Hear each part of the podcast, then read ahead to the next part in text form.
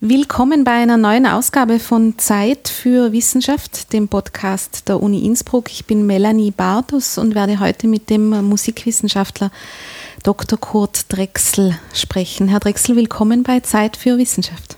Guten Tag, vielen Dank für die Einladung. Äh, Herr Drechsel, Sie sind hier tätig am Institut für Musikwissenschaft der Uni Innsbruck und ein Thema, das Sie in Ihrer Forschungsarbeit schon seit mehreren Jahren ähm, intensiv beschäftigt, ist die Thematik Musik und Nationalsozialismus. Ähm, Sie haben dazu ein Buch veröffentlicht, ähm, das im Titel ankündigt, sich mit Musik und Identität im Nationalsozialismus auseinanderzusetzen, und zwar im Sinne eines klingenden Bekenntnis zu Führer und Reich. Herr Drechsel, jetzt haben wir das Jahr 2015. Das Buch ist im letzten Jahr 2014 erschienen. Gibt es da noch nicht viel dazu oder, oder wie ist da die Lage, dass das eigentlich so ein aktuelles Erscheinungsdatum mit einem Thema, das schon recht lange zurückliegt, wo man vermuten könnte, das ist schon behandelt? Ja, es ist zum Thema Nationalsozialismus in Tirol zum Beispiel sehr, sehr viel schon geschrieben worden. Es ist auch zum Thema Musik und Nationalsozialismus schon sehr viel geschrieben worden, aber es ist sehr wenig geforscht worden zum Thema Nationalsozialismus und Musik in Tirol. Mhm. Also das kann man auf jeden Fall sagen. Es gab vereinzelt Arbeiten, also die, äh, es gab äh, eine Untersuchung einmal zur äh, Volksmusik, vor allem im Bereich Südtirol, also des äh, vorigen und späteren Südtirol. Äh, es gab eine äh, Untersuchung einmal zur Schulmusik und es gab von mir einmal vor längerer Zeit, also es war meine Dissertation, ein Buch über die Musikwissenschaft in Innsbruck in der Zeit.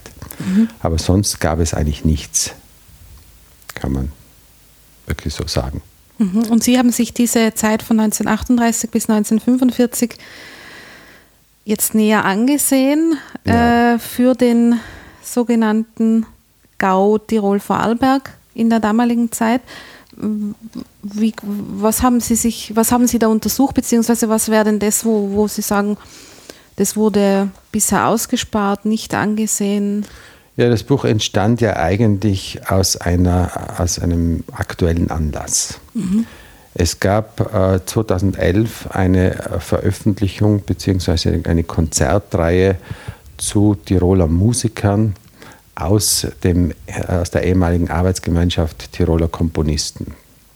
Diese Arbeitsgemeinschaft ist 1934 gegründet worden, hat sich aber äh, in der ganzen Zeit ihres Bestehens sehr dem Nationalsozialismus angenähert und den nationalsozialistischen Positionen und hat nach 1945 auch eine Rolle gespielt, als die prominenten Mitglieder dieser äh, Arbeitsgemeinschaft dann wieder dominante Rollen im Nationalsozialismus eingenommen haben.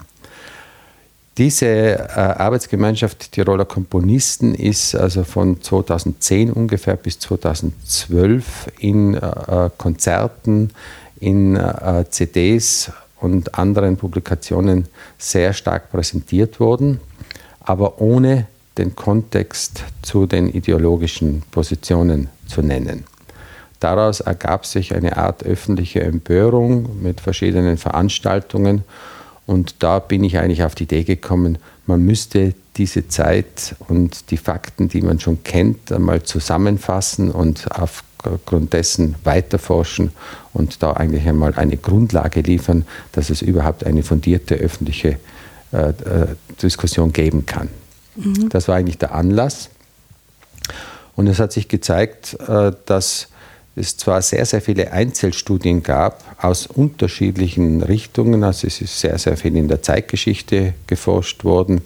Es äh, gibt auch äh, einzelne Aufsätze eben zu bestimmten kulturellen Aspekten, aber es ist nie unter irgendeinem Aspekt äh, etwas zusammengefasst worden und ich, mich hat am meisten interessiert, also dieses Identitätsangebot und die Jugend eigentlich. Mhm im Speziellen das Identitätsangebot an die Jugend in der Zeit, weil ich mir äh, gedacht habe und denke, äh, dass eine Gesellschaft ist eben sehr davon geprägt von Visionen und welche Visionen werden wie an eine kommende Generation weitergegeben.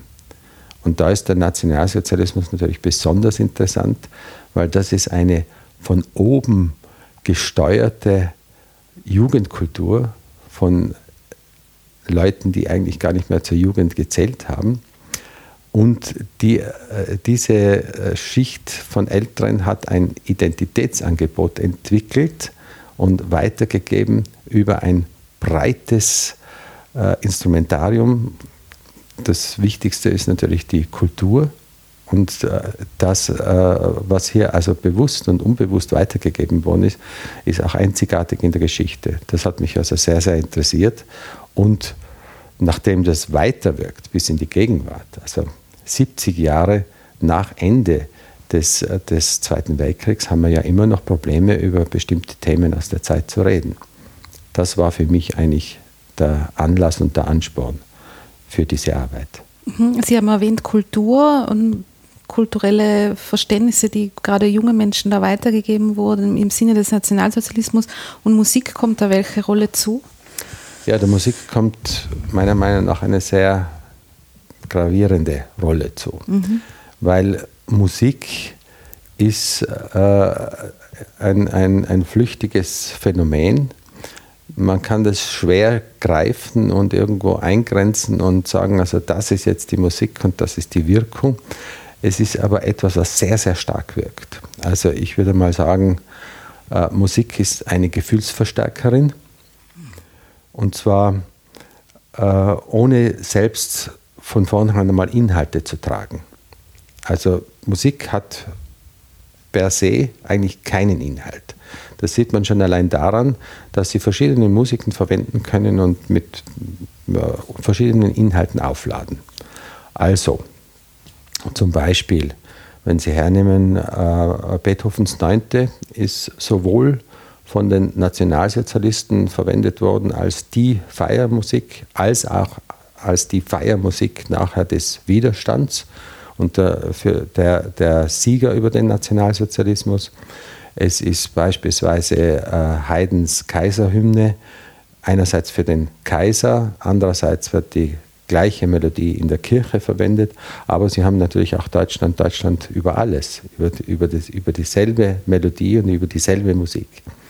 Also die Musik kann sich insofern nicht einmal wehren dagegen. Sie können äh, alles mit allem aufladen. Das geht so weit, dass äh, äh Lieder aus der Arbeiterbewegung, wie zum Beispiel äh, das, eines der bekanntesten Brüder zur Sonne, zur Freiheit, obwohl die Inhalte und die Konnotationen den Nationalsozialisten ganz genau bekannt waren. Weil das haben sie ja auf der Straße quasi als Gesang gegen sich auch gehört. Ist es ohne weiteres verwendet worden, dann für Brüder in Zechen und Gruben mit, äh, mit antisemitischem Text, ist ohne weiteres übernommen worden und hat auch funktioniert. Also so weit geht es. Aber die andere Seite ist das, also wenn solche Musiken funktionieren, wie auch immer, als Marschlied, als Hymne, ganz egal, als, als äh, symphonische Musik, dann kann diese Musik verwendet werden und die, die Zuschreibungen, die Konnotationen, die Assoziationen können äh, quasi durch eine gezielte und manchmal auch sehr, sehr, sehr transparente Aufladung äh, dann ein, etwas entstehen lassen, was sehr, sehr wirkt. Weil Musik, die geht direkt in den Bauch. Wir können das auch bewusst nicht mehr so steuern. Das geht, wenn, je länger das geht, umso mehr wirkt das auch. Und so, somit kann äh, Musik nicht nur Botschaften transportieren, sondern eben über die äh, Gefühle und über, dies, über diese, diese Gefühlsbeeinflussungen auch Haltungen Attitüden auch ähm, zumindest beeinflussen oder vielleicht, wenn nicht installieren, die dann nachhaltig politisch wirksam werden. Und ich denke, sowas ist im Nationalsozialismus passiert. Das ist ein sehr komplexer Prozess, der ist kaum erforscht, äh, müsste von verschiedenen Disziplinen angegangen werden. Das wollte ich auch nicht, sondern ich wollte mal nur zunächst einmal die Fakten auf den Tisch. Also was ist da passiert? Was waren die Inhalte, wie sind die geplant und organisiert worden.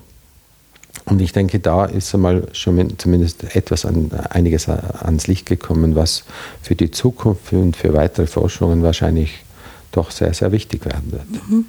Sie haben erwähnt, dass die ideologische Aufladung von Musik ein, ähm, ein komplexer Prozess ist ähm, an und für sich, aber könnten Sie vielleicht versuchen, so ähm, wichtige Aspekte zu umreißen, wie das im Nationalsozialismus angegangen wurde? Muss man sich das vorstellen, dass die ideologische Aufladung darüber basiert ist, dass sie diese Musikstücke immer wieder in verschiedenen Kontexten gespielt wurden, äh, bei verschiedenen Anlässen oder ist das in, in, in der Ausbildung schon gezielt immer angewendet worden? Wie, wie ist das passiert? Wie kann man sich das vorstellen? Ich denke, das ist wirklich etwas, was von vielen Seiten kommt. Mhm. Also Ideologie transportieren kann man zunächst einmal ganz klar über einen Text. Mhm. Also dass einfach Texte äh, verwendet werden und äh, über, die, über die Texte werden, werden Botschaften vermittelt. Das ist die eine Seite. Aber ich denke, die wirksamere Seite ist wahrscheinlich nicht die, sondern das ist äh, etwas, ein Aspekt, den äh, Goebbels genannt hat, nämlich dass die wirksamste Propaganda ist die unbemerkte. Und die hat mit Identität zu tun, mit Identitätsangebot und Vermittlung vielleicht. Ähm, in Tirol ist es wahrscheinlich so, dass hier der Gauleiter Hofer und sein Chefideologe Bisetzky ein Konzept erarbeitet haben, das eine Art Tiroler Nationalsozialismus anbot. Das ging zunächst einmal über eine äh, Zuschreibung, dass die Tirolerinnen und Tiroler im Grund ein alter Stamm von Wehrbauern sind, die sich immer schon gegen äußere Feinde wehren mussten und somit eigentlich die Vorläufer des Nationalsozialismus, der sich ja auch so definiert hat, also dass Hitler wollte nie den Krieg, sondern man musste sich ja verteidigen gegen ein, ein, ein Heer von Feinden, gegen die Juden, die eigentlich die Deutschen vernichten wollten. Also das war ja das, was dahinter stand. Und das hat man also direkt angebunden an eine Identität der Vergangenheit. Dass diese, diese Vermittlung, die basiert auch dauernd über Musik. Also dass man zum Beispiel die Blasmusik eingesetzt hat als die Musik der Wehrbauern, organisiert im Standschützenverband. Es gab ja, alle Trachtenkapellen waren ja Standschützenkapellen.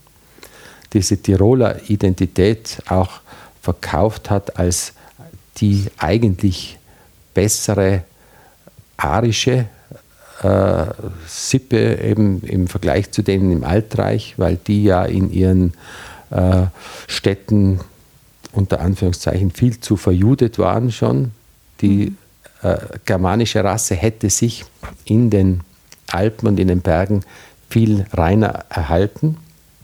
Das kam alles dann über die Lieder auch, also dass man zum Beispiel eine bestimmte Musik angeboten hat, wo man sich da auch darum gestritten hat, dann was das jetzt, welche jetzt die richtige ist, also ob das jetzt mehr nordisch oder dinarisch ist. Das äh, kommt auch in, in, meinen Forschungen ein bisschen heraus, also dass immer auch dieser, dieser Streit um das tatsächlich hochwertig arische jetzt, äh, wo das zu finden wäre. Aber äh, diese Zuschreibungen im Verbund mit vielen, vielen anderen Einflüssen. Also, dass die Kinder zum Beispiel schon in der Schule, im Biologieunterricht, ist es angeboten worden, also was ist arisch, warum sind die Arier die Herrenrasse und so weiter. Dann singt man irgendein ein Lied, dann kommt der Gauleiter mit seiner Rede und sagt, wir wollen eigentlich gute Tiroler sein, aber noch bessere Deutsche. Und dann äh, kommt meinetwegen äh, in der Schule dann irgendein ein Lied, wo es eben um die, gegen die Fuckerjuden geht, das man im Unterricht singt ich denke, diese vielen, vielen äh, Einflüsse und diese Ausrichtung bis hin zum Lateinunterricht, wo dann erklärt wird, ja, dass äh, ähm, in dem, die Beschreibungen, die eben von römischer Seite die, die Germanen eben darstellen, dass es da, damals schon eine Höherwertung der Germanen über die Römer gab und, und, und, und. Also es kommt der Einfluss von vielen, vielen Seiten. In der Musik wird das Ganze noch einmal eingehüllt über Gefühle. Also die Aufwertung der Musik im Gau-Tirol Vorarlberg allein durch, diesen, durch diese Standschützenkapellen. Das größte Fest, das es gab im ganzen Jahr, war das Tiroler Landesschießen mit vielen, vielen Musikveranstaltungen. Die Einsetzung von bestimmten Liedern, und das müssen jetzt gar nicht nur Lieder sein, die jetzt wie das Horst-Wessel-Lied direkt über den Text einen politischen Inhalt vermitteln. Noch wirksamer war, waren wahrscheinlich solche Lieder wie Hellau. Mhm. Dieses Hellau, mir sein Tiroler Burm, das eben heute noch bekannt ist aus dem Standschützenmarsch, das war ein musikalisches Emblem. Dieses Hellau, das vor 1941 kaum bekannt war im, im, im, in Tirol, das äh, ist vom Gauleiter Hofer verwendet worden eben als sogenanntes altes Tiroler Schützenlied aus dem 19. Jahrhundert, das aber äh, quasi steht für den Tiroler Wehrwillen, für das klingende Bekenntnis arteigener Daseinsfreude und jahrhundertealten Wehrbauerntums, wie das der Gauleiter Hofer im Vorwort des Gauliederbuchs schreibt. Und dieses Gauliederbuch heißt wieder Hellau. Mhm. Also es ist immer wieder, dieses Hellau-Lied kommt dann in noch einem weiteren Kontext vor, nämlich als, als äh, Lied für die Gaujugend durch den Gaukulturhauptstellenleiter Fritz Engel eingeführt in die Jugendveranstaltungen als Abschlusslied beim Brixenthaler Fluorid, auch eine Nazi-Veranstaltung. Und eben äh, Sepp Tanzer baut dieses Lied dann quasi in die Mitte seines Standschützenmarsches ein, den er dann wieder dem Gauleiterhofer widmet. Also dieses System, dass man quasi eine Identität anbietet, sie mit der Vergangenheit ver verbindet, einer heroischen Vergangenheit natürlich, und, und das Ganze mit Literatur, Musik, Malerei äh, noch einmal von, von allen Seiten her abdeckt und, und äh, quasi einbindet, das ist das, was mich interessiert hat. Und da ist die, die, die Rolle der Musik eine, eine ganz wichtige, denke ich, weil die Musik, die transportiert eben die Gefühle und mhm. sie verstärkt die Gefühle. Und nachdem dieser ganze Spuk eigentlich nur sieben Jahre gedauert hat und nach 70 Jahren immer noch nicht verarbeitet ist, sieht man auch, was eigentlich da alles dranhängt und dass es auch eine, eine wichtige Sache ist in der Gesellschaft und in der gesellschaftlichen Diskussion. Mhm wir haben ja, Sie haben ja eingangs schon erwähnt, dass ähm, Tirol bzw. Tirol-Vorarlberg, äh, dass es für dieses Gebiet sozusagen die Aufarbeitung von dieser Zeit noch nicht wirklich ausführlich stattgefunden hat.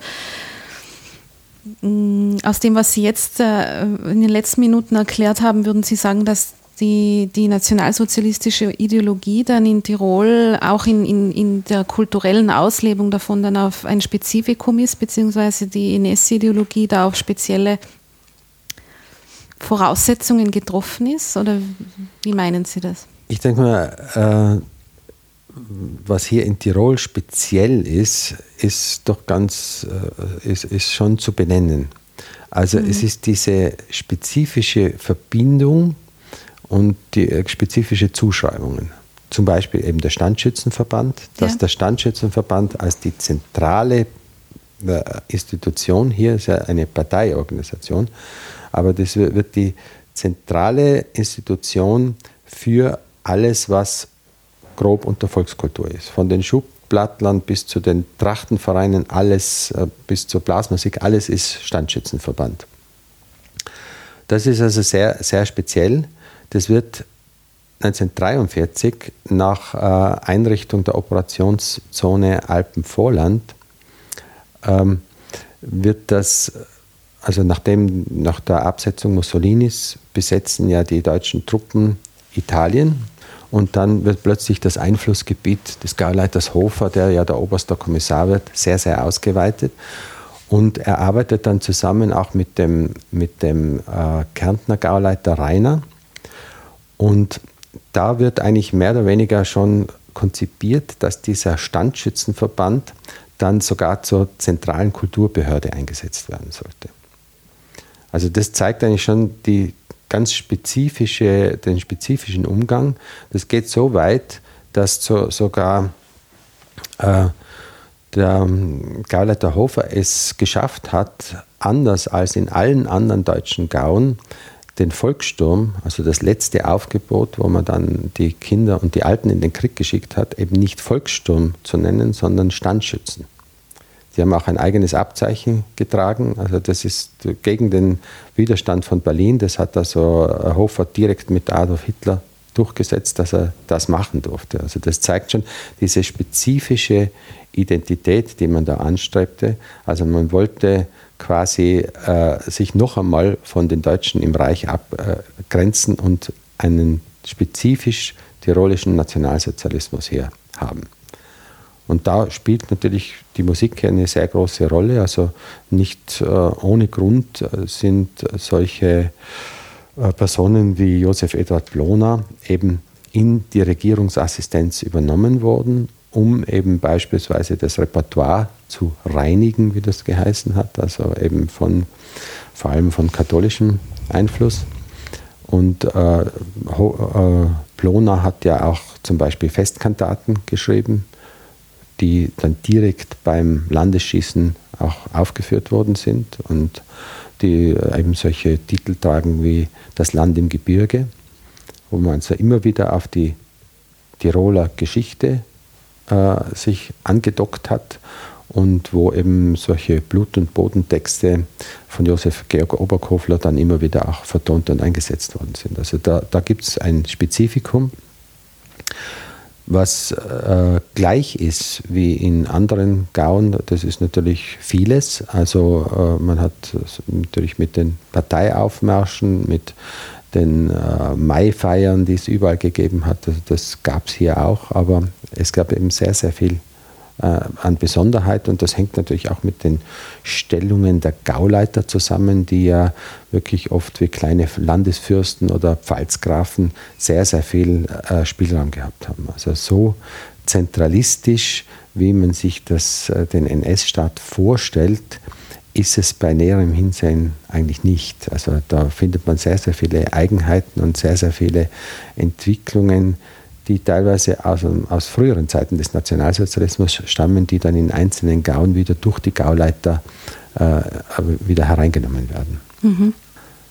Vielleicht können wir an dieser Stelle noch so eine, eine äh, kurze Begriffserklärung einfügen, um, um das so ein bisschen zu kategorisieren, was jetzt schon an Begriffen gefallen ist. Es gibt den Standschützenverband als die Kulturorganisation schlechthin, in der auch Aspekte der Musik zentral sozusagen zumindest für den Gau geregelt wurden. Sie haben schon den Namen Bloner genannt, der mhm. Gauleiter war Hofer. Ja. Ähm, können Sie vielleicht kurz umreißen, die, diese Organisation oder wie man sich das vorstellen kann, dieser, dieser Standschützenverband mit, diesen, mit den wichtigsten Personen, die da eine Rolle spielen, dass man sich da vielleicht so im Kopf so ein Bild machen kann, wie das organisatorisch ähm, abgelaufen ist. Ja, der Standschützenverband war eben die zentrale Institution für die Volkskultur. Also es müß, mussten ja äh, äh nach dem sogenannten Anschluss 1938 alle Institutionen aus,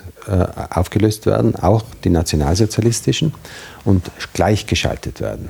Mhm. Und äh, diese Gleichschaltungsebene im Bereich Volkskultur war dieser Standschützenverband der von äh, Gauleiter Hofer neu gegründet wurde. Also schon mit, mit Anbindung an die äh, Standschützen, vor allem hat man da gedacht an die, an die äh, kriegerischen Erfolge der Standschützen im Ersten Weltkrieg natürlich, aber das, das war so eigentlich immer üblich, dass man so einen, einen historischen Bezugspunkt gesucht hat. Dieser Standschützenverband war eben die Dachorganisation im Prinzip für alle diese Vereine. Und äh, zum Beispiel, wenn, wenn man es jetzt auf die Musik bezieht, also die Musik war da sehr, sehr im Zentrum, weil dieser Standschützenverband hatte die Aufgabe, beispielsweise eben alle Schützen neu zu organisieren, die, die alle Trachtenkapellen, die dann alle Standschützenkapellen waren. Dort, wo es keine Trachten gab oder wo man sich nicht sicher war, äh, sollte der also war der Standschützenverband beauftragt, für neue Trachten zu sorgen, im Verbund mit der deutschen Mittelstelle Tracht, geleitet von Gertrud Besendorfer. Und dort sind die Trachten, wo sie, nicht, sie, es sie nicht gab, neu erfunden worden. Dort, wo es sie schon gab, und man hat gesagt, also das sind eigentlich zu äh, altmodisch oder sind zu schwerer Kopfputz mhm. oder so irgendwas oder, oder irgendwo zu, zu geschlossen und zu eng. Dort sind sie umdesignt worden sozusagen, also nach den neuen Kriterien. Die äh, Standschützenkapellen wurden zum Teil aus, neu ausgerichtet. Die äh, wichtigste Kapelle, die Wildener, die sind sehr, mit sehr, sehr viel Geld ausgestattet worden. Die bekamen neue Proberäume, die be bekamen natürlich neue äh, Trachten, zunächst Uniformen und dann Trachten. Sie bekamen neue Instrumente. Also das ist sehr, sehr, da ist sehr, sehr viel Geld hineingeflossen. Und ähm, das kam natürlich auch zurück. Also zum Beispiel hat Sepp Danzer, der äh, Garmusikleiter, äh, einen Gauleiter Hofermarsch äh, komponiert mhm. und ihm gewidmet. Er hat den Standschützenmarsch, der ist ja dann der wichtigere geworden, eben für den Gauleiter Hofer äh, geschrieben. Man hat das Repertoire ausgerichtet, man hat Film, Filme produziert in der Gau-Filmstelle, die damals eben im, im Landhaus war, wo man also immer wieder äh, auch die Musik eingesetzt hat und zwar sehr professionell. Also es gibt diese Wochenschauberichte über die Tiroler Landesschießen, die also sehr, sehr gut gemacht worden sind. Also man sieht es allein daran, also dass, die, dass die Musik ausgerichtet ist auf das Marschieren und das also sehr, sehr äh, gut synchronisiert worden ist für die damalige Zeit, dass die Bildgestaltung eigentlich jedes Jahr von Landesschießen zu Landesschießen immer besser wird. Also da ist sehr, sehr, sehr viel gemacht worden. Und diese, äh, diese Hierarchie, also in, im äh, Standschützenverband äh, Gauleiter Hofer war, war der, der Landesoberstschützenmeister, der hier an der Spitze stand. Und dann gab es also diese Unterabteilungen. Für die Musik war Sepp Danzer zuständig, also der Gau, war Gau-Musikinspizient. Mhm. Er war aber auch der Leiter der, der Fachschaft Volksmusik äh, in der Reichskulturkammer sprich Reichsmusikkammer, äh, die dafür zuständig war, zu bestimmen, wer überhaupt noch in der Musikszene arbeiten durfte. Also ohne Reichsmusikkammer-Ausweis durfte man überhaupt nichts machen professionell. Und da war natürlich die Voraussetzung zunächst einmal die arische Abstammung, aber dann auch, äh, also ob, die, ob man politisch genehm war und äh, ob man also sich irgendwelche Verdienste schon erworben hat. Also da gab es viele Kriterien. Und das ging alles über den Schreibtisch von Septanza. Also da ist eigentlich alles äh, streng kontrolliert und überwacht worden. Und äh, äh es war natürlich eine, eine äh, besondere Machtfülle, die äh, da in einer Person quasi zusammengeführt wurde. Durch das, also in dem Fall hat Septanza im, im Grunde eigentlich einen, einen weiten Bereich des Musiklebens kontrolliert. Es gab andere Bereiche, wie zum Beispiel eben das, äh, das Reichsgau-Theater, das Symphonieorchester. Da gab es andere, die darüber bestimmt haben, aber das war nur ein, also jetzt im Gesamten gesehen, nur ein kleiner Teil. Da äh, ist die äh, Kontrolle genauso scharf gelaufen, aber das hat natürlich nicht so große Bevölkerungsteile erreicht wie über den Standschützenverband. Mhm. Standschützenverband war immer das Wichtigste eigentlich. Und, und die äh, zweitwichtigste Kulturveranstaltung war eben der Brixenthaler Fluorit. Ja. der Gauleiter Hofer, der ja ein, ein äh, Kirchenhasser war, also er war ein Judenhasser und ein Kirchenhasser. Und der hatte versucht, eben an diesen Brixenthaler Fluorid, der ja vorher der Brixenthaler Antlassrit war, als eine Fronleichnamsprozession auf Pferden, die es seit dem 17. Jahrhundert mhm. gibt und war schon sehr bekannt, den wollte er umdeuten zu einem urgermanischen Frühlingsbrauchtum. Und das ist auch sehr groß aufgezogen worden. Also da hat man dann die, die äh, Kirchenfahnen durch Hakenkreuzwimpel ausgetauscht und die, die Pferde äh, ritten eben nicht mehr ums Allerheiligste und um die Kirche, sondern eben äh, um den Maibaum. Mhm. Und es sind also da die, die Blasmusikkapellen, also die Standschützenkapellen aufmarschiert. Es sind die, die BDM-Meiden da und vom Arbeitsdienst äh, haben ihre Umzüge gemacht und der Gauleiter Hofer hat programmatische Reden geschwungen und man hat dazu aber eben ganz gezielt wieder die Prominenten aus, aus der Partei und aus der Wehrmacht eingeladen, um zu zeigen, wir hier in Tirol haben ein urgermanisches Brauchtum, das ist im Prinzip rein erhalten, das ist nur von der Kirche überformt worden, aber jetzt wieder zurückgeführt. Mhm. Und dazu ist genauso wieder Musik produziert worden.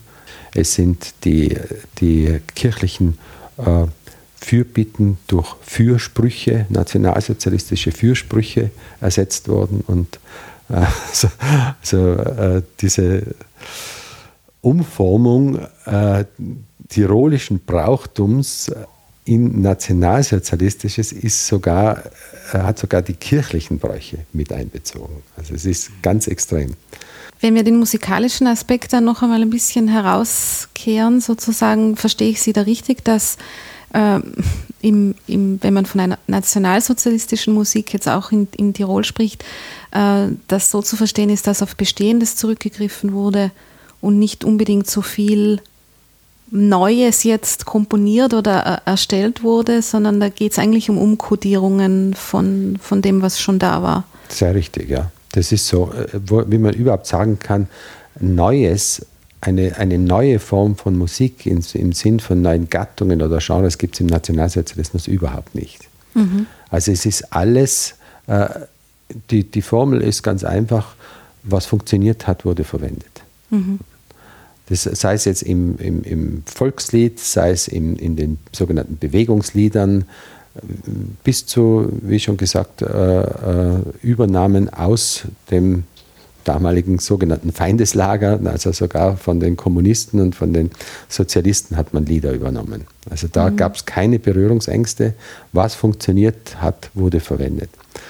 Und und da äh, sind also diese, diese Umkodierungen natürlich und vor allem äh, das, das Subtile.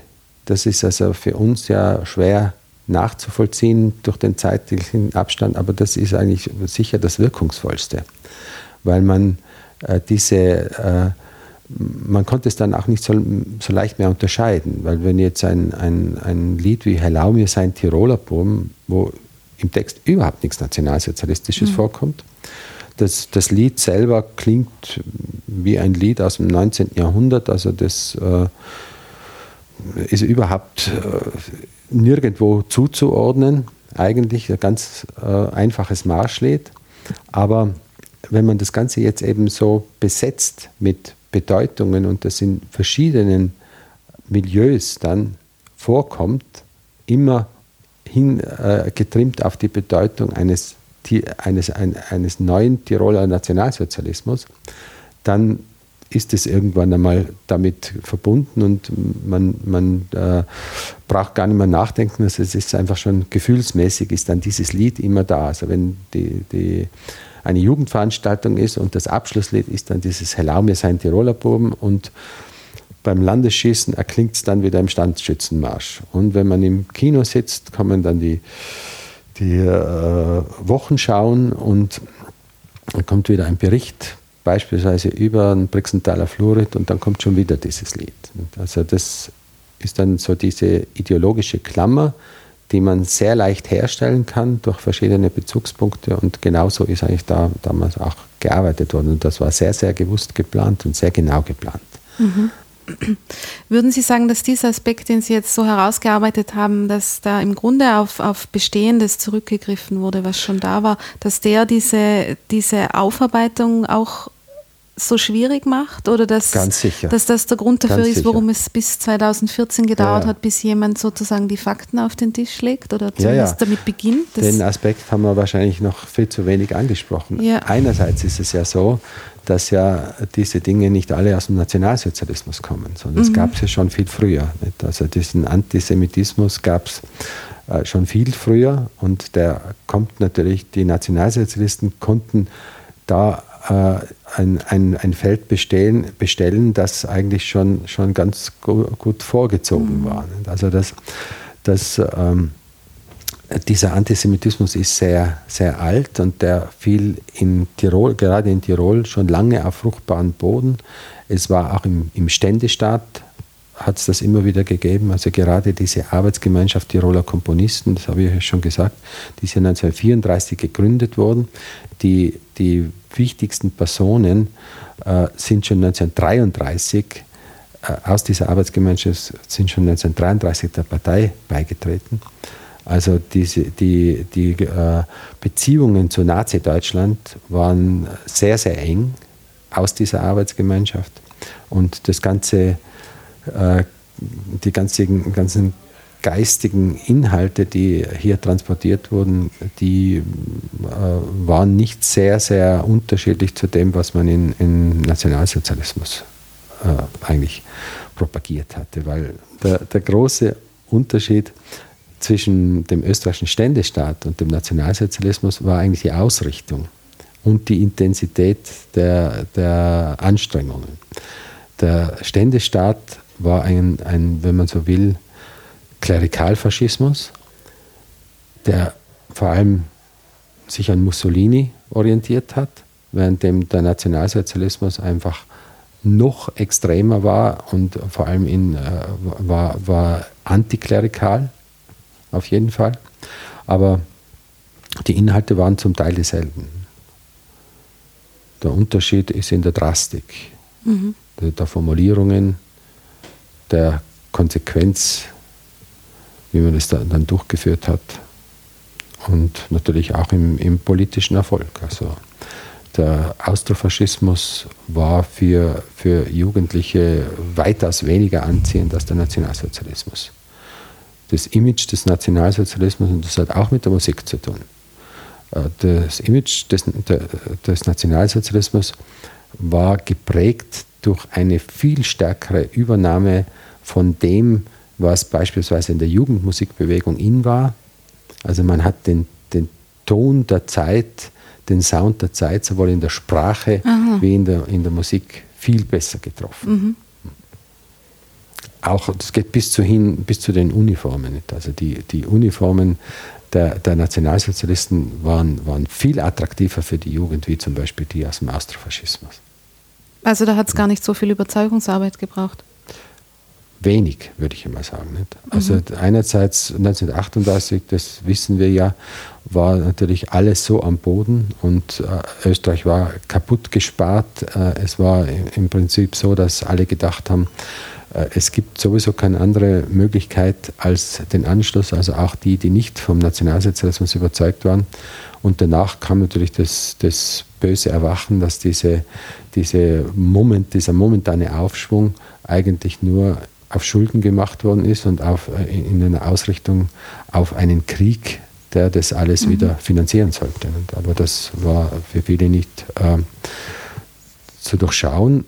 Und die, die Rolle der Musik in Bezug auf die Jugend ist natürlich auch was, also die, den, den Sound der Jugend hatte auf jeden Fall der Nationalsozialismus.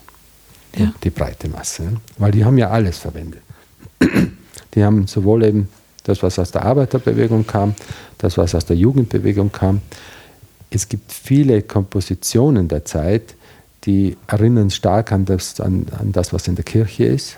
Also auch dieser, dieser kirchliche Klang und, und, und Ton ist in, in vielen gerade in Kantaten zum Beispiel eingearbeitet worden. Also, und natürlich die breite Zustimmung. Das ist, es hat ja auch die Kirche, auch ein, ein Initzer hat ja zugestimmt. Und, und, und sogar ein Karl Renner hat ja äh, die, äh, eine Empfehlung abgegeben. Also es war sicher schwer für die Menschen, sich damals zu orientieren und äh, die Musik hat ein Übriges dazu getan, dass also auch die gefühlsmäßige Ausrichtung der Massen damals in eine bestimmte Richtung gegangen ist. Sie würden also sagen, das hat durchaus funktioniert, dass die, die Nazis Musik so eingesetzt haben, dass so unter Anführungszeichen gut eingesetzt haben, dass das für ihre Zwecke durchaus dienlich war. Absolut. Das ist gelungen. Absolut. Also die, die Propaganda äh, durch die Musik war, war äh, in einer unglaublich professionellen und für damalige Zeit völlig neuartigen Art wirklich sehr, sehr erfolgreich. Mhm. Das gilt im Prinzip bis heute. Also wenn man, wenn man schaut, also wie gezielt und wie geschickt das eingesetzt wurde, dann muss man sagen, dass nach 1945 auch in der Werbung, weil man vergleicht ja oft die nationalsozialistische Propaganda mit der Werbung später, weil ja auch vieles übernommen worden ist, sieht man ja auch, aber dass das so auch nie mehr funktioniert hat. Also so, so äh, äh, dass man so viele Menschen mit relativ wenigen Mitteln eigentlich so nachhaltig und so intensiv beeinflussen kann, dass es sich sicher auch einzigartig in der Geschichte. Ja. Natürlich nicht nur die Musik, sondern ein Zusammenwirken von Musik ja. und vielem anderen. Aber das ist nach wie vor etwas, was man natürlich vor allem der Organisation von Josef Goebbels zuschreiben muss. Aber da sind auch sehr, sehr viele äh, eingesetzt gewesen, die äh, sehr genau gewusst haben, was sie tun. Mhm. Woher hatten die denn das Wissen? Das ist die Frage. Also ich denke, äh, bei Goebbels ist es sicher so, also es, das, das Wichtigste bei den Nationalsozialisten waren ja zunächst einmal die Reden. Ja. Das ist ja eben diese, äh, diese Reden Hitlers und seiner Nachahmer und dann Goebbels und so weiter. Das, äh, das war sicher zunächst das Erste. Und dann haben sie natürlich immer auf, auf, eigentlich wahrscheinlich auf das gesetzt, was funktioniert hat. Also sie haben auf mhm. den Film gesetzt, der so wichtig war, kaum auf das Radio. Also Radio war, war, war zunächst einmal noch nichts. Das ist erst dann quasi über das Staatsradio, aber der, der Film war am Anfang sehr wichtig. Und dann Musik. Das war, äh, das haben also von Hitler bis Goebbels, die haben alle auf die Musik, auch Göring, in unterschiedlichen Bereichen, aber die Musik war immer sehr, sehr zentral. Eben, ich glaube, das ist erkannt worden, dass die, äh, wie stark die Musik Gefühle transportieren kann. Mhm. Also das waren einfach Erfahrungswerte, die Sie dann geschickt Die Sie sicher eingesetzt haben. eingesetzt haben und die, was Sie einfach gesehen haben, also dass zum Beispiel solche bestimmte Musiken in Jugendgruppen und in Formationen, seien sie links oder rechts, dass das einfach funktioniert. Ja.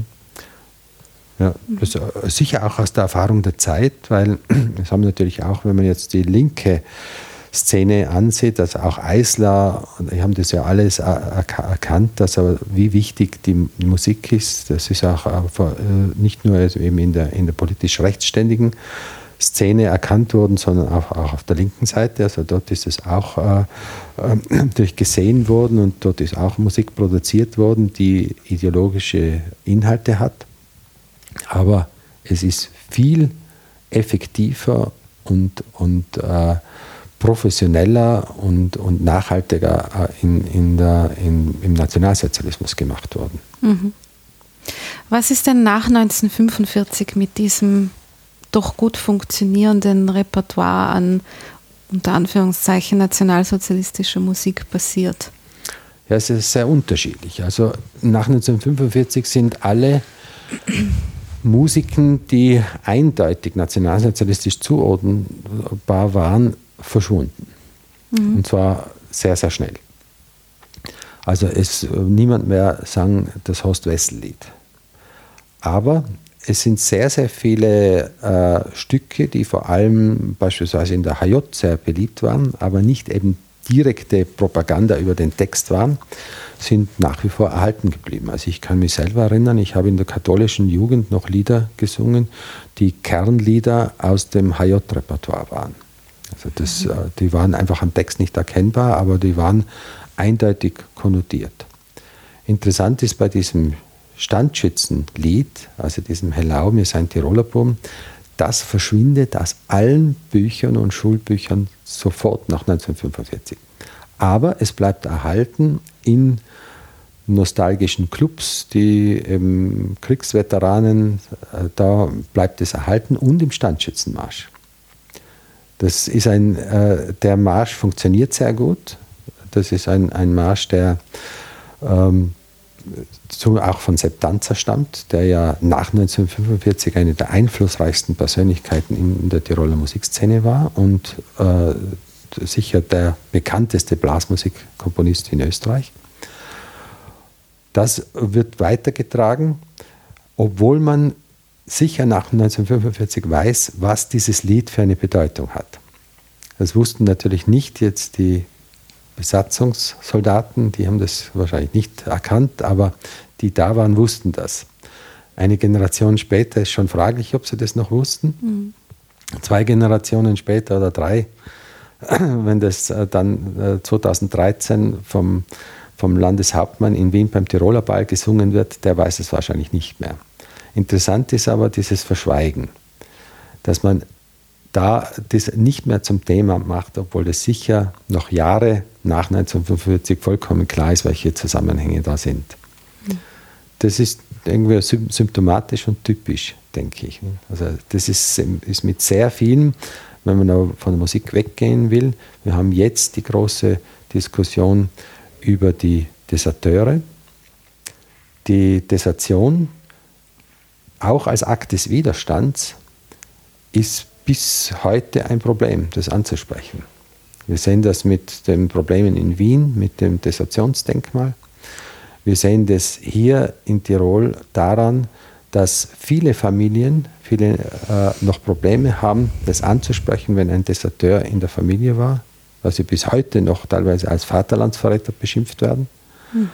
Das war von den Deserteuren selber wie man also an einigen Interviews auch sieht, die äh, derzeit in, an manchen Veranstaltungen filmisch gezeigt werden, dass die bis heute oft ein Problem haben, darüber zu sprechen, weil sie glauben, die Familie kriegt jetzt noch Schwierigkeiten, wenn jemand sagt, dass also, da waren Deserteure und äh, weil dann immer die Vorwürfe kommen, ja, die haben ja dann gegen unsere eigenen Leute gekämpft.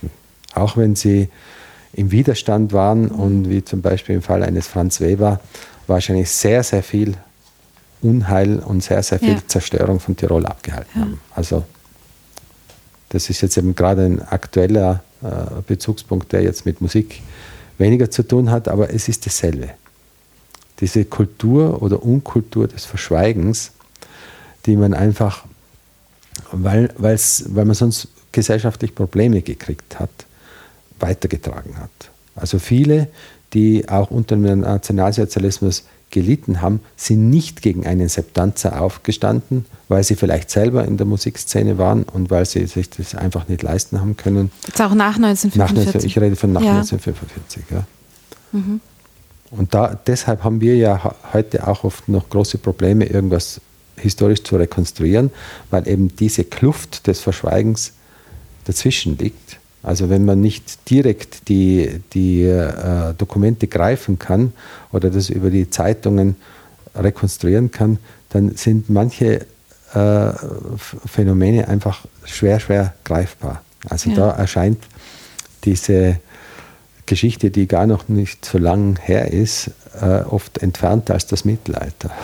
Im mhm. Mittelalter da haben wir unsere äh, klaren Dokumente und man kann das von verschiedenen Seiten her einsehen, aber wir haben nicht mehr diese, diese emotionale Barriere, die da dazwischen liegt. Und da haben wir aber oft, also es, es erscheint oft sehr, sehr weit weg.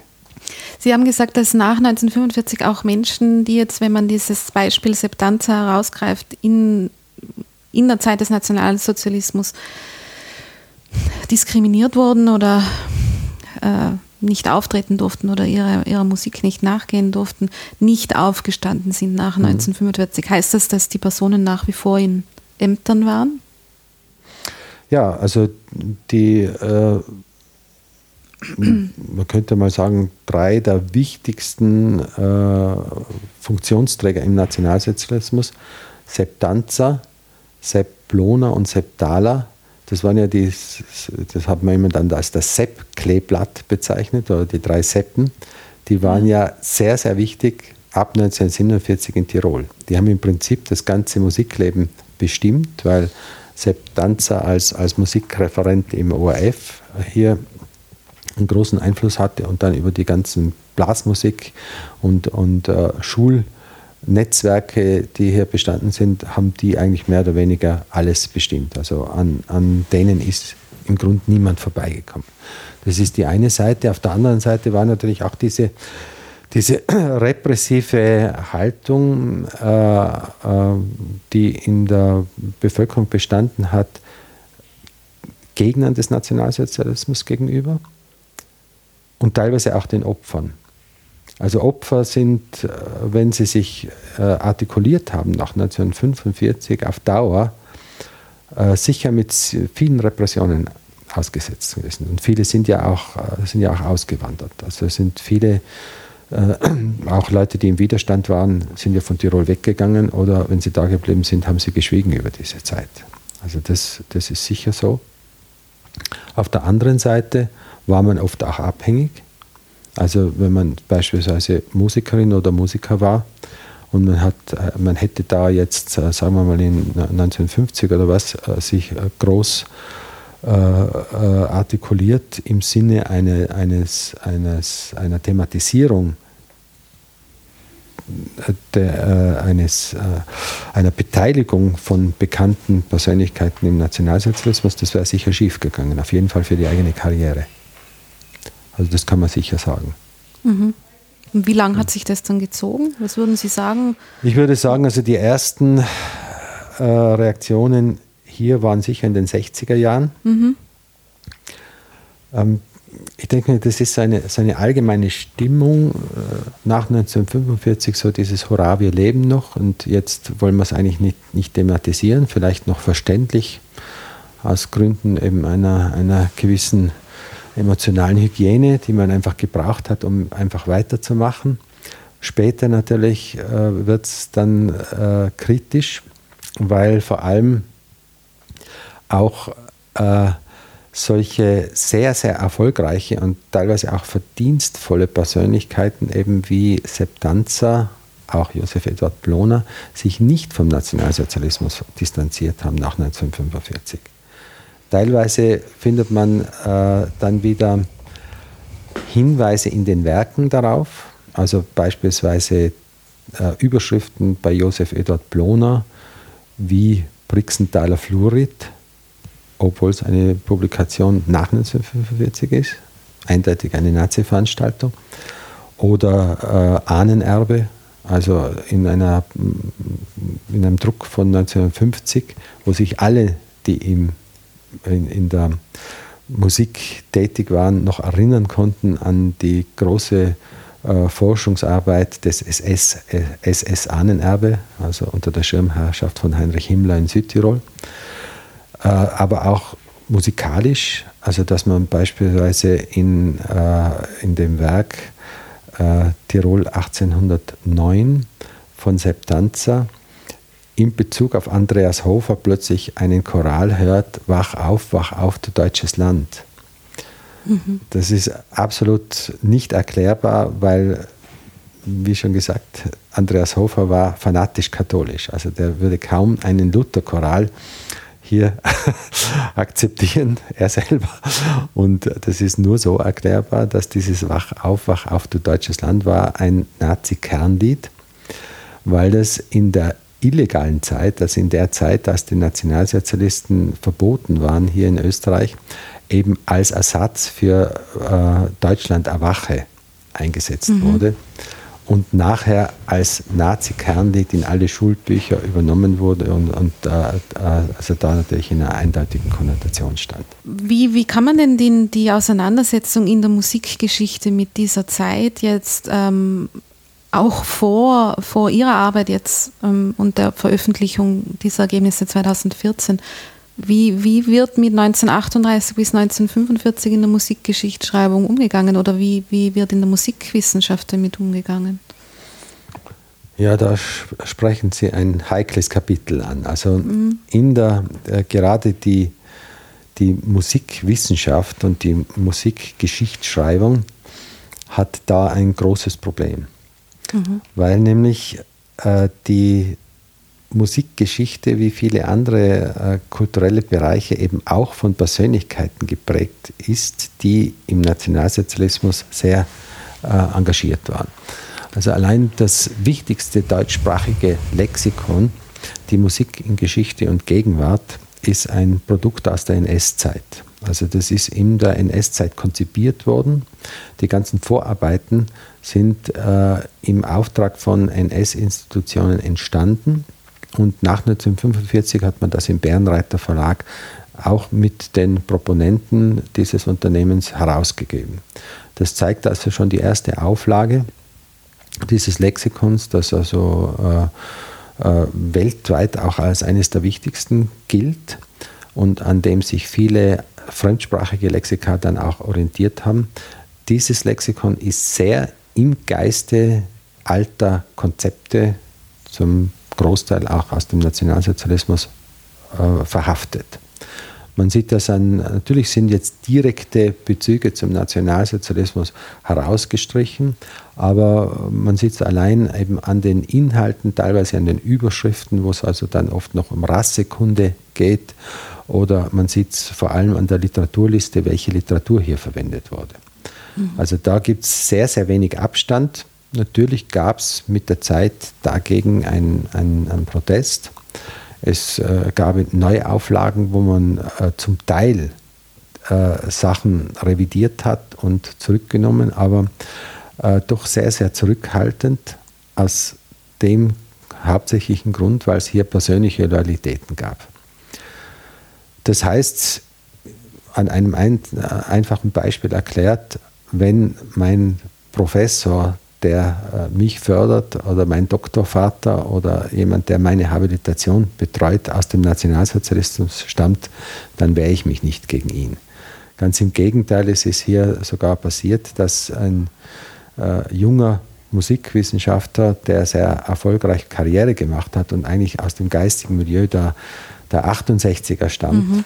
sich noch gegen einen jüdischen Professor der den Holocaust überlebt hatte und einen Dokumentband herausgegeben hatte, äh, gewährt hat und hier also mit re recht fadenscheinigen Argumenten äh, diesem ja, Herausgeber äh, dann Unfähigkeit und fachliche Unkompetenz vorgeworfen hat. Also äh, das geht zum Teil bis ins Unbewusste, aber es ist auf jeden Fall ein, eine in erster Linie eine Frage von Abhängigkeiten mit dem Ergebnis, dass wir jetzt immer noch sehr, sehr viel Fachliteratur haben, die, würde ich einmal sagen, ideologisch kontaminiert ist.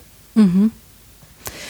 Wie, sehen, wie gehen Sie als Musikwissenschaftler damit um, dass das, wenn man, wenn man Musikgeschichte hört, zumindest ich als Laien, dann geht es ja da oft um, da geht es um, um eine Kunst, um Künstler, um Genies, um, um Menschen, die aufgrund ihres Schaffens oder das, was sie erschaffen im, im musikalischen Sinne, Mm, einen sehr hohen Stellenwert unter Anführungszeichen haben, wo vielleicht das Werk vor dem steht, was sie als Person getan haben, mhm. oder ob sie zum Beispiel im Nationalsozialismus, wie Sie sagen, engagiert waren. Wie geht man als, als Musikwissenschaftler mit solchen Personen, mit sowas dann um, wenn in der Biografie solche Dinge auftauchen? Ja, da sprechen Sie auch ein Dilemma an, das nicht nur die Musikwissenschaft ja. betrifft, sondern eben auch die Kunstwissenschaften, mhm. die Literaturwissenschaft und so weiter. Ähm, wir Menschen neigen immer dazu, wenn wir von etwas begeistert sind, dann wollen wir, dass es keine Schattenseiten gibt. Mhm. Wenn wir von einem Werk begeistert sind, dann interessieren wir uns auch natürlich für die Person. Und wenn in dieser Person dann Charakterzüge auftauchen, die nicht ins Bild passen, dann will man sie ausblenden. Das geht natürlich in der Wissenschaft überhaupt nicht, aber es wird ständig gemacht. Also gerade in der Musikwissenschaft ist die Verhaftung an das Bewundern, Bewunderte äh, oft sehr stark und fließt in die Arbeit mit ein. Und da mhm. muss man natürlich gegensteuern. Ich habe jetzt auch kein Patentrezept, wie man das machen sollte, aber man muss es jedenfalls immer zum Thema machen. Ich denke, auch wenn man forscht, darf man den Blick auf sich selber und seine Bezogenheit in diesem Netzwerk von, von äh, Gefühlen und, und äh, Bezügen äh, nie aus dem Auge verlieren. Also man, man ist natürlich ein Mensch, man hat äh, Gefühle, man sollte sich bemühen um eine sogenannte Objektivität, die meistens wahrscheinlich reduziert werden muss auf eine gewisse Distanz, weil die Objektivität an sich, die kann es nicht geben, aber man muss, muss trotzdem irgendwo dorthin streben und man muss vor allem alles auf den Tisch legen. Und dann kommt natürlich der Moment, wo man das vielleicht aushalten muss, dass eben äh, ein Werk und eine Person äh, irgendwo im Gefühls, in der Gefühlsvorstellung unterschiedlich angesiedelt werden muss. Das wird noch viel zu wenig gemacht, aber ich denke, es ist vielleicht nicht nur in der Wissenschaft so, wir können mhm. nicht daran vorbeischauen. Also Wagner der hier sicher der bekannteste ist, ist sicher ein genialer Komponist, aber ich denke nicht, dass äh, alle, die sein Werk bewundern oder lieben, mit seiner Person in jeder Facette einverstanden gewesen wären. Und es gibt in der Musikgeschichte auch Beispiele, also wo, wo man äh, weiß, dass äh, Komponisten also fürchterliche Menschen waren die aber mhm. auf der anderen Seite ein geniales Werk geschrieben haben, an dem es nicht erkennbar ist, wie furchtbar die als Personen waren. Ne? Und das gibt es natürlich in allen ja. äh, kreativen Bereichen. Also Künstlerinnen und Künstler sind besondere Menschen mit besonderen psychischen Konstellationen, die aber in jede Richtung gehen können. Also die können faszinierend sein, wenn sie für die Freiheit kämpfen und was, was ja sicher häufiger der Fall ist, aber die können auch fürchterlich äh, verquere Charaktere sein, die furchtbare Taten begangen haben. Also das, das zu trennen fällt schwer, muss aber letztlich gemacht werden, weil sonst können wir niemals mit dem umgehen. Wir werden immer in, in, in unlösbaren Konflikten dann bleiben. Also das ist etwas, was, was ganz, ganz wichtig ist für alle äh, diese, diese äh, objektbezogenen Wissenschaften, wie eben die Musikwissenschaft, die sich auf, auf Musik bezieht und da immer schon im Vordergrund diese Heroengeschichte der Musik gehabt hat. Im Grunde mhm. hat das bis heute betrieben. Ist das Werk gut, dann muss auch der, der äh, Schöpfer oder die Schöpferin ein Held oder eine Heldin sein. Und das funktioniert überhaupt nicht. Also das ist unhistorischer geht es nicht mehr. Ja. Also so eine Trennung von Biografie und künstlerischem Werk, würden Sie dafür jetzt plädieren ja, oder ich denke, eher nicht? Es, es, muss, es muss daraufhin hinauslaufen. Also wir, wir, das, das ist ja so schwer vor, vorstellbar, obwohl es eigentlich naheliegend wäre. Ne? Mhm. Also wir haben ein Werk, aber wir müssen uns mit der Person dann äh, gesondert auseinandersetzen. Also ich muss mal, ich sage, da ist was und das gefällt mir. Kann mich fragen, warum gefällt mir das oder was ist es? Und das finde ich faszinierend. Und dann ist aber jetzt die Person dazu, für die kann ich mich jetzt interessieren, aber ich kann das nicht von vornherein auf die gleiche Schiene legen. Das ist was anderes. Ne? Ja. Also es, äh, um das jetzt noch einmal von, von dem noch einmal wegzuziehen, es ist auch so, äh, wir wissen, dass die, das, das Leben von Menschen und das, das äußere Leben und das Innenleben oft auch zur gleichen Zeit gar nicht zusammengeht. Also wir wissen, dass die, die äh, heitersten Musikwerke von Menschen geschrieben worden sind, oft in einer Situation, wo sie in völliger Verzweiflung und Hoffnungslosigkeit waren. Also nicht einmal das geht zusammen. Die Innenwelt und das äußere Leben, das äh, ist, mhm. ist oft wirklich äh, so weit entfernt und genauso ist es natürlich mit, mit, mit wenn ich jetzt das Gesamtwerk nehme und dann das, wie führt ein Mensch sein Leben oder wie weit ist das also irgendwo mit, mit einer ethischen Erwartung oder was vereinbar. Also da sind wir, da sind wir auf jeden Fall von, von Anfang an schon auf den Holzweg, wenn wir eben das im Sinne der alten Heroengeschichtsschreibung von vornherein zusammenstellen wollen. Also ein äh, großartiges Werk muss auch einen großartigen Menschen zum Schöpfer haben. Also das mhm. funktioniert so nicht. Mhm. Aber das ist dann ja eine recht schwierige Angelegenheit, oder? Mhm. Wenn man bedenkt, dass die, dass aber dennoch, glaube ich, und da sind wir uns wahrscheinlich einig, die viele künstlerische Werke, die geschaffen werden, jetzt auch in der Musik, nicht unbedingt ohne den Kontext ihrer Entstehungszeit und der damaligen, der damit einhergehenden gesellschaftlichen, politischen, wie auch immer Umstände mhm. überhaupt verstanden oder interpretiert werden können, oder? So ist es, ja. Das, das ist aber, dadurch wird es ja kompliziert. Ja. Ne? Wobei eigentlich so kompliziert ist es ja gar nicht. Ne? Also diesen, diesen Kontext der Entstehung, das ist äh, sicher wichtig, wenn man äh, einfach wissen will, was hat das, was ist die Intention äh, der, der Autorinnen und Autoren, was, äh, aus welcher Geisteshaltung ist es entstanden oder was ist überhaupt der Kontext? Was, was bedeutet das ursprünglich. Nicht? Dann äh, kommt aber jetzt die andere Seite, das ist also meine Gefühlsebene.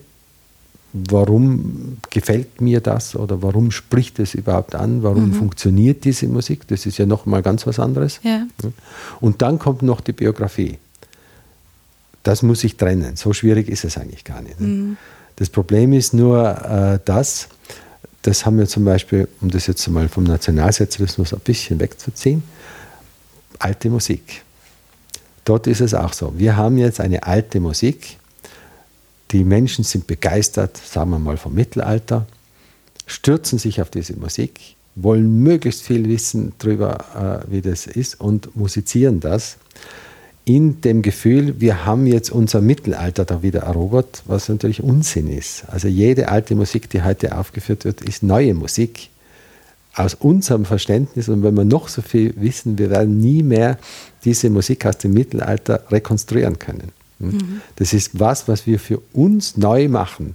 Also Mittel, äh, äh, es ist neue, ganz neue Musik auf einer Vorlage mit Versatzstücken aus dem Mittelalter und nicht mehr, nicht weniger. Das ist, das ist die Situation. Mhm. Will aber in der alten Musik, die meisten wollen das nicht wahrhaben, weil damit ist ja die ganz, der ganze romantische Nimbus weg. Ja. Ne? Also wir müssen äh, uns selber beobachten, was tun wir da überhaupt? Ne? Was, machen die, was macht die Musik mit uns und was machen die Menschen mit der Musik? Und da sind wir eigentlich bei einer zentralen Frage, das ist das, was mich an der Musikwissenschaft fasziniert. Diese Fragen möchte ich eigentlich stellen. Mhm. Das ist das Spannende. Natürlich tue ich auch Noten analysieren und sage, in Takt 15 äh, kommt die Wendung nach Takt 16, weil, aber der Erkenntnisgewinn dort in dieser Ecke ist enden wollend.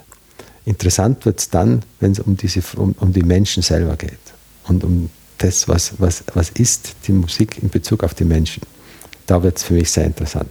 Mhm. Und auch in Ihrer Rolle als Wissenschaftler, äh, wo man die Emotionalisierung, die Musik auslöst, auch aus der Wissenschaft im Grunde nicht raushalten kann. Ganz genau. Und da wird es sehr, sehr ja. interessant. Und da sind wir natürlich auch noch ganz, ganz am Anfang, weil es einfach sehr schwer greifbar ist. Aber eben äh, da wäre auch so, so etwas, was es noch gar nicht gibt, eben beispielsweise eine, eine Soziologie des Identitätsangebotes. Mhm. Das wären also ganz, ganz interessante Felder. Nur, äh, ist natürlich nur interdisziplinär zu, äh, anzugehen, aber da würde es sehr, sehr spannend. Auch natürlich äh, in einer Richtung Soziologie der Gefühle. Sehr, sehr schwer greifbar, aber immens spannend. Also mhm. da werden, wäre, glaube ich, sehr, sehr viel zu entdecken, was die Menschen, das Zusammenleben der Menschen und das, das äh, Miteinander der Menschen äh, durchleuchten könnte. Ja. Was sehen Sie denn jetzt als die größere Herausforderung oder auch Ihr größeres Anliegen, noch mehr Fakten aufzudecken und auf den Tisch zu legen? Oder geht es eigentlich dann schon irgendwann viel mehr darum, ähm, sich zu überlegen, wie man damit umgeht, mit diesen Informationen, wenn wir jetzt die mhm. NS-Zeit ähm, herausgreifen, wie damit umgegangen werden soll, auch in der Wissenschaft, aber mh, mm, was, für, was für Wege man da finden kann, äh, in der Musikwissenschaft damit umzugehen, beziehungsweise das objektiv, möglichst objektiv einfließen zu lassen in die Forschungsergebnisse. Weil letztlich klingt mir das ja nach einer, ähm, einer ganz grundsätzlichen Frage an die Geisteswissenschaften, mhm. oder? Genau, das ist es ja auch. Ich denke, es, es müsste da in mehrere Richtungen gehen. Also ein, eine Ebene, die Sie da angesprochen haben, ist sicher die, die Fakten müssen auf den Tisch. Ja. Weil das ist auch ein altes Dilemma, dass äh, eben in Lexika zum Beispiel dann tröpfchenweise was einfließt wieder, was man quasi nicht mehr an Informationen zurückhalten kann, aber dann wichtige Sachen eben doch wieder nicht. Also das ist immer nur die halbe Wahrheit oder die halbe, das halbe dessen, was man eigentlich schon weiß, dann präsentiert wird. Das ist eine Sache. Die andere ist der Umgang mit den Fakten. Ich denke, die Fakten, die wir haben, die müssen immer wieder neu äh, wissenschaftlich ausgehandelt werden. Das ist also ohnehin natürlich für, für alle Wissenschaften, gerade für die Geisteswissenschaften so wichtig, weil was wir in den Archiven, Bibliotheken, Museen und so weiter haben, das, sind, das ist ja eigentlich ein, äh, macht einen, zum großen Teil unsere kollektive Identität aus. Also diese Geschichtsbezogenheit, die ist ja nicht, nicht einfach abzustellen, sondern die ist Teil dessen, was wir eben gemeinsam haben. Und äh, der dritte Bereich, der mir ganz, ganz wichtig scheint, und da geht es wirklich jetzt an alle Wissenschaften und Geisteswissenschaften, äh, wir müssen in einer anderen Form an die Öffentlichkeit. Weil wir als Geisteswissenschaften, so her unsere Ansprüche auch sein mögen, haben keine Chance, wenn wir nicht eine, eine Zivilgesellschaft haben, die uns unterstützt. Ich habe das gemerkt bei meiner Arbeit Mhm. Also als 2008 die äh, Landesmusikschule Kramsach in, äh, äh, in Musikschule Septanza umbenannt wurde, gab es Proteste. Die gab es von den Zeitungen teilweise, von meiner Seite. Das blieb völlig ohne Wirkung. Später dann, als diese ganze Diskussion um Josef Eduard Bloner dann ausgebrochen ist, kam man wieder zurück auf diese äh, äh, Musikschule Septanza und da plötzlich hat sich in der Öffentlichkeit was geregt. Also da gab es Eltern, die sind aufgestanden, äh, die gesagt haben, ihnen ist es nicht egal, was auf der Schule steht, in die sie ihre Kinder schicken. Mhm. Es gab plötzlich Menschen, die gesagt haben, ihnen ist es nicht egal, in welcher Straße sie leben. Also ob, da, ob das Norbert-Wallner Straße heißt oder, oder Bloner Gasse, das ist, weil sie wollen ihren Kindern auch erklären, äh, wer das ist, weil die Kinder fragen natürlich irgendwann mhm. mal. Hm? Das war früher nicht so. Früher hat man gesagt, ja, äh, man will keine Schwierigkeiten oder, oder man wollte nicht anecken. Äh, man hat es vielleicht gewusst, vielleicht war es einem auch nicht recht, aber das war, das war so irgendwie dieses, dieses Gefühl, es ist betrifft uns halt eh nicht mehr, also reden wir gar nicht drüber. Das ist anders. Da hat sich was geändert und ich denke, äh, das liegt auch daran, ob wir unsere äh, Forschungsergebnisse und unsere Diskussionen auch in der Öffentlichkeit führen. Ich habe es versucht mit meinem Buch, dass ich ein, ein Buch so gestaltet habe, mit anderen natürlich gemeinsam. Da, wir haben uns gedacht, das sollte ein, ein Buch werden, das einerseits wissenschaftlichen Standards genügt, aber andererseits auch von einem Lehrling gelesen werden kann. Wir haben das so versucht, dass wir Bildstrecken gestaltet haben, dass über die Bildstrecken und die Bildunterschriften eigentlich schon sehr, sehr viel erzählt wird, was dann wieder anregen kann zum Lesen des Textes. Genauso haben wir äh, Ausstellungen gemacht, also beispielsweise die Ausstellung über das Tiroler Musikleben in der NS-Zeit, mit mhm. sehr, sehr vielen Schulklassen. Also wir waren jetzt gerade erst wieder in, in Lienz und da waren also über 300 Schülerinnen und Schüler aus verschiedenen Klassen. Und wir haben also mit denen Führungen und Diskussionen dort gemacht. Ich denke, das ist ganz, ganz wichtig, weil unser, unsere Arbeit in den Geisteswissenschaften, die äh, ist ja nicht irgendwo nur dazu da, unsere kindliche Neugier zu befriedigen. Das ist auch sehr, sehr wichtig, aber es hat ja auch eine gesellschaftliche Relevanz. Und die sollte man nicht vergessen und die hilft uns ja auch. Ne? Also es ist mhm. immer so, die, wenn, wenn dieser, dieser Notstand, der immer beschworen wird, also diese, dieser Rechtfertigungsnotstand der Geisteswissenschaften, ich sehe den nicht. Das Problem ist, wenn man zu wenig nach außen geht, ja. ja. weil dieses Interesse ist riesig. Ja. Ist riesig. Ja. Was haben Sie denn jetzt noch vor, wenn Sie sagen, dass die Aufarbeitung dieser Zeit eigentlich noch am Anfang steht. Was, was sind denn jetzt die dring, dringlichsten Themen sozusagen, die Sie jetzt angehen möchten? Ja, ich denke mal, zunächst einmal ist äh, vielleicht ganz gut, wenn man mal ein bisschen über die Grenzen hinaus schaut. Also was ich jetzt äh, momentan mache, ich versuche mal Kontakt aufzunehmen zu Autorinnen und Autoren, äh, zu Wissenschaftlerinnen und Wissenschaftlern, die anderswo etwas Ähnliches machen.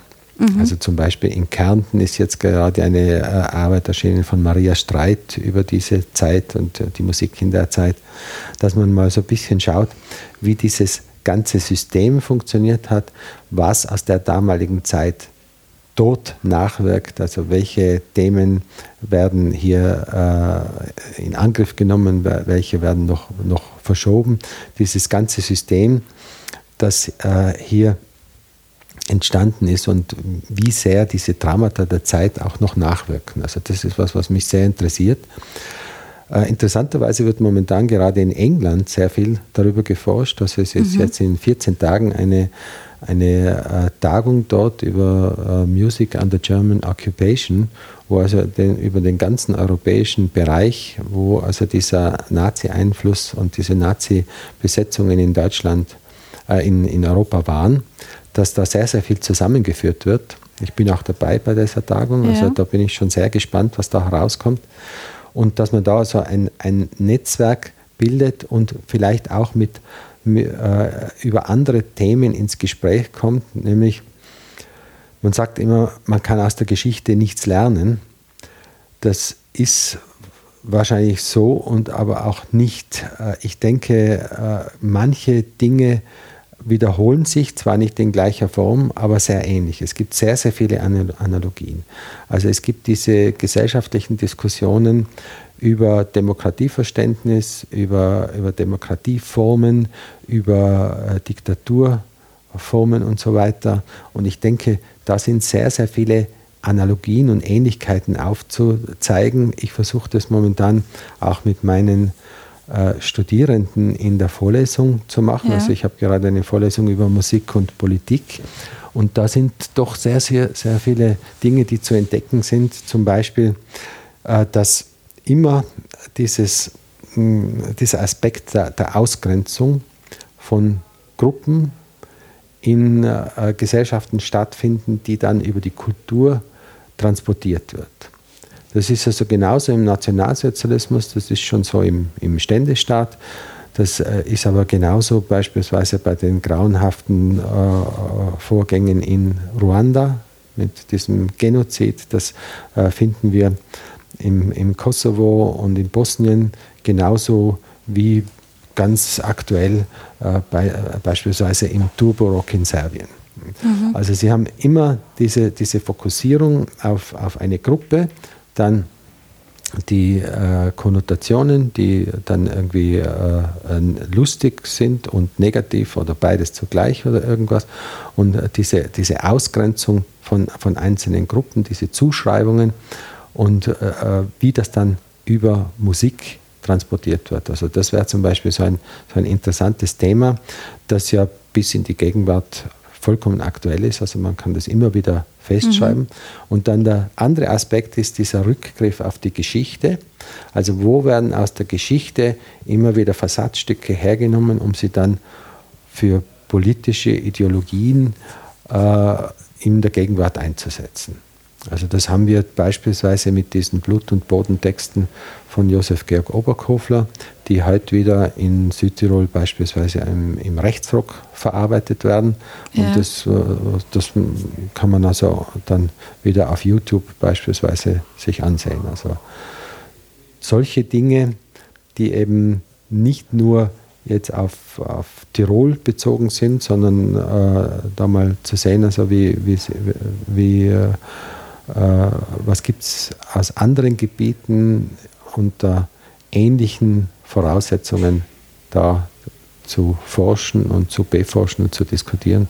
Das denke ich wäre sicher ein guter nächster Schritt. Herr Drechsel, dann danke ich Ihnen ganz herzlich für das interessante Gespräch. Ja, ich danke sehr für die Einladung. Gerne.